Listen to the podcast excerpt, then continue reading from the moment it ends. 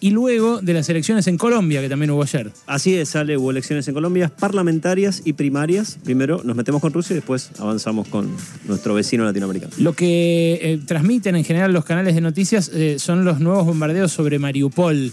Eh, uno de los puertos más cercanos a Rusia, en donde al parecer son los ataques más encarnizados. Así es, Ale, hay diferentes puntos del país, Mariupol es uno de ellos donde efectivamente el ataque, como bien decías, es encarnizado. También la novedad, yo diría, de las últimas eh, horas, de, los últimos días, fue el ataque en el oeste de Ucrania. Que Casi en Polonia. Claro, casi a 25 kilómetros de la frontera con Polonia y en particular en la ciudad de Lviv, también en la ciudad de Ivano Frankisk, perdón, así se llama. Eh, todas esas operaciones de alguna manera van de la mano de la idea de que el día de mañana Rusia podría avanzar en esa parte del territorio tan cercana justamente a eh, países que sí están dentro de la Organización del Tratado del Atlántico Norte, de la OTAN. ¿no? Por lo tanto, eh, eso fue lo que hizo que el presidente ucraniano, Volodymyr Zelensky, vuelva a pedir la zona de exclusión aérea en Ucrania, porque precisamente lo que él dice es que el avance ruso permitiría que luego sí pueda atacar Rusia desde Ucrania a eventuales países de la OTAN, sea Polonia, sea Rumania, cualquiera de ellos. Bueno, Putin habla de la OTAN como su enemigo eh, en, sus discursos ahí en Rusia, digamos, arengando a su población, más allá de que eh, mucho no funciona la arenga porque está reprimiendo y encarcelando gente a lo pavo. Totalmente, Sí, efectivamente hubo una nueva jornada de detenciones y de represión por parte de la policía rusa eh, en distintas ciudades del país este fin de semana. y sí, por supuesto que el avance de la OTAN hacia el este está en el centro de la explicación de esta invasión Rusia-Ucrania, lo cual no es una justificación ni moral ni nada, pero efectivamente es parte del problema.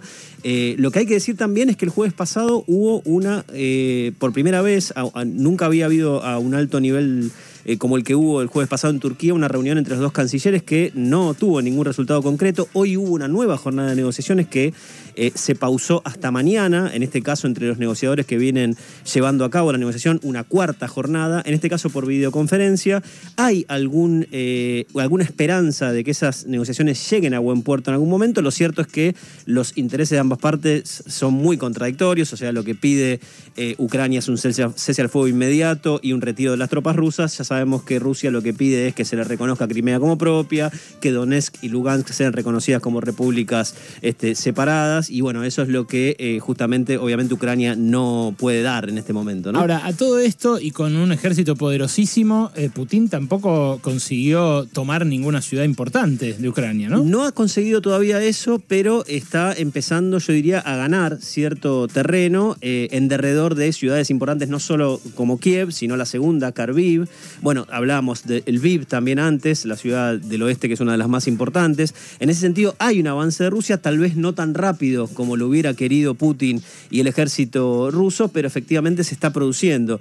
En ese contexto es difícil entrever un final rápido para el conflicto, ¿no? Esto es lo que dicen todos los analistas, es muy incierto poner una fecha de, de finalización a esto y va a depender, por supuesto, también de qué efecto concreto negativo esté generando las sanciones occidentales en la economía rusa y, por otro lado, eh, la carta energética que se guarda Rusia en términos de afectar, por ejemplo, la eh, provisión energética hacia el conjunto de Europa Occidental. Hay que tener en cuenta que todavía no se vio eh, el efecto final de eso y puede ser que en los próximos meses pueda haber una fisura entre Unión Europea y Estados Unidos por esto, porque no es lo mismo, no es lo mismo el efecto de las sanciones en términos del efecto boomerang que eso genera en Estados Unidos que en Europa, porque Europa necesita del gas ruso, ¿no es cierto? Entonces, este, eso también es algo que eh, hay que seguir con mucha atención, me parece, en los próximos días y en las próximas semanas. Algo, algo que ayer eh, me, hizo algo de ruido y quería consultar con vos, porque claro, es muy difícil saberlo por la guerra informativa que se libra. Eh, es hasta qué punto está deteriorado Putin por esta decisión en su poder político interno.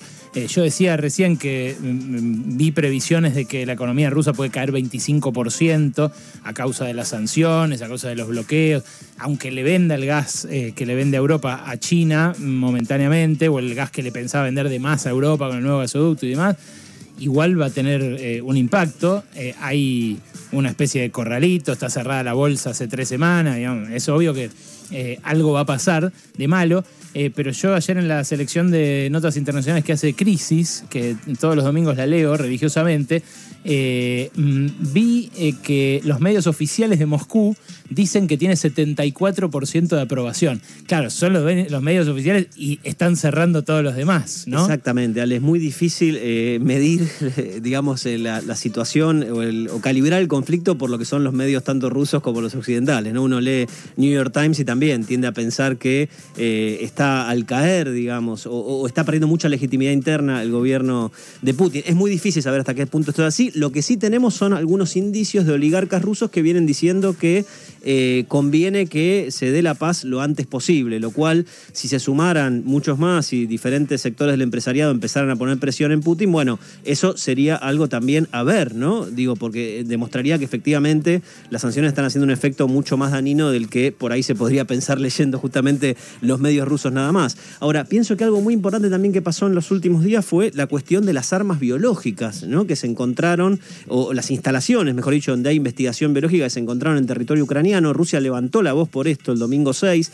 China se hizo eco el martes 8, o sea, hace seis días por esta cuestión. El canciller chino Zhao Lijian dijo que Estados Unidos tenía que dar explicaciones y detalles de qué hacían estos laboratorios que se encontraban en territorio ucraniano, que son más de 20. Hay que tener en cuenta que eh, Estados Unidos es el único país eh, que bloqueó el establecimiento de eh, un sistema de verificación en lo que es la Convención de Armas Biológicas y esto también de alguna manera respalda un poco a lo que viene eh, sosteniendo Putin en términos de que tiene un cuchillo en la garganta con instalaciones estadounidenses armas biológicas y químicas al lado de la frontera, claro. Exactamente, por supuesto que Estados Unidos negó esto, pero también es cierto que la subsecretaria de Estado de Asuntos Políticos de, lo que sería la Cancillería estadounidense, Victoria Nuland, reconoció que había instalaciones de investigación biológica y que tenía miedo de que, cayeron de que cayeran en este contexto en manos rusas como efectivamente está ocurriendo. Bueno. Pará, ¿y Rusia mostró fotos de esos laboratorios? ¿Mostró que efectivamente era para hacer armas? Eh, no, no lo mostró, pero de alguna manera el reconocimiento de Estados Unidos de que las, de que las instalaciones existían es un poco un elemento. Y, el hecho de que China se haga eco de eso, bueno, es eh, más allá de qué termina viendo en realidad en, esa, en esas instalaciones. Qué miedo, es Santi, qué miedo todo esto. Es un elemento de disputa. Ahora, el rol de China es interesante, ¿vale? Porque en este contexto eh, ya venimos diciendo, ¿no? Que trata de surfear la crisis, trata de poner eh, ponerse en un espacio negociador, de no apoyar a Rusia en todo, ni este, buscar eh, todo el tiempo hacer hincapié en la integridad territorial de Ucrania. Digo, en ese contexto fue acusada China, o mejor dicho, eh, los, medios occidentales mencionaron que Rusia había pedido ayuda militar y económica a China para avanzar o hacer avanzar, una vez empezada, la operación especial militar, como le llama Putin a la invasión a Ucrania. Ahora, esto fue negado por el portavoz del Kremlin esta, esta mañana, Dmitry Peskov, dijo rotundamente que no, que era mentira. También el vocero chino del Ministerio de Relaciones Exteriores salió a hablar diciendo que era completamente falso y pura desinformación lo que estaba ocurriendo, pero también es cierto que, ah, digamos, eh, mientras avanza la situación y el conflicto, también China va a tener que tener algún rol en algún momento tal vez un poquito más determinado hacia una parte o hacia la otra. Lo cierto es que declaraciones como esta terminan uniendo en última instancia a China y a Rusia, por lo menos en la negativa de que esto sea así, ¿no? de que efectivamente China en algún momento recibió ese pedido de ayuda por parte de Rusia. Es impresionante. Es eh, de un lado el país más extenso del mundo, con mucho, que es eh, Rusia, y del otro lado el país más poderoso, eh, que por mucho también es el que más gasta en armas, el que mayor presupuesto tiene, el que maneja la moneda mundial. Eh, es algo realmente para, para preocuparse. Los dos, por supuesto, con armas nucleares, ¿no? Exactamente. creo que lo dijimos esto, el 90% de las armas nucleares del mundo están en manos de Rusia y Estados Unidos sumados, ¿no? No sabía, ¿no? Sí, esto es así. Creo que lo, hemos dicho, no importa si, si, lo dijimos o no, lo decimos ahora, esto es así y demuestra la peligrosidad del caso. Y por qué Estados Unidos y por qué la OTAN hasta ahora no han querido involucrarse directamente, por ejemplo, en la zona de exclusión aérea que es lo que sigue pidiendo Zelensky. Ahora, sigue habiendo canales de negociación abiertos, digo, como para poner un, elemento positivo también en todo esto, ¿no?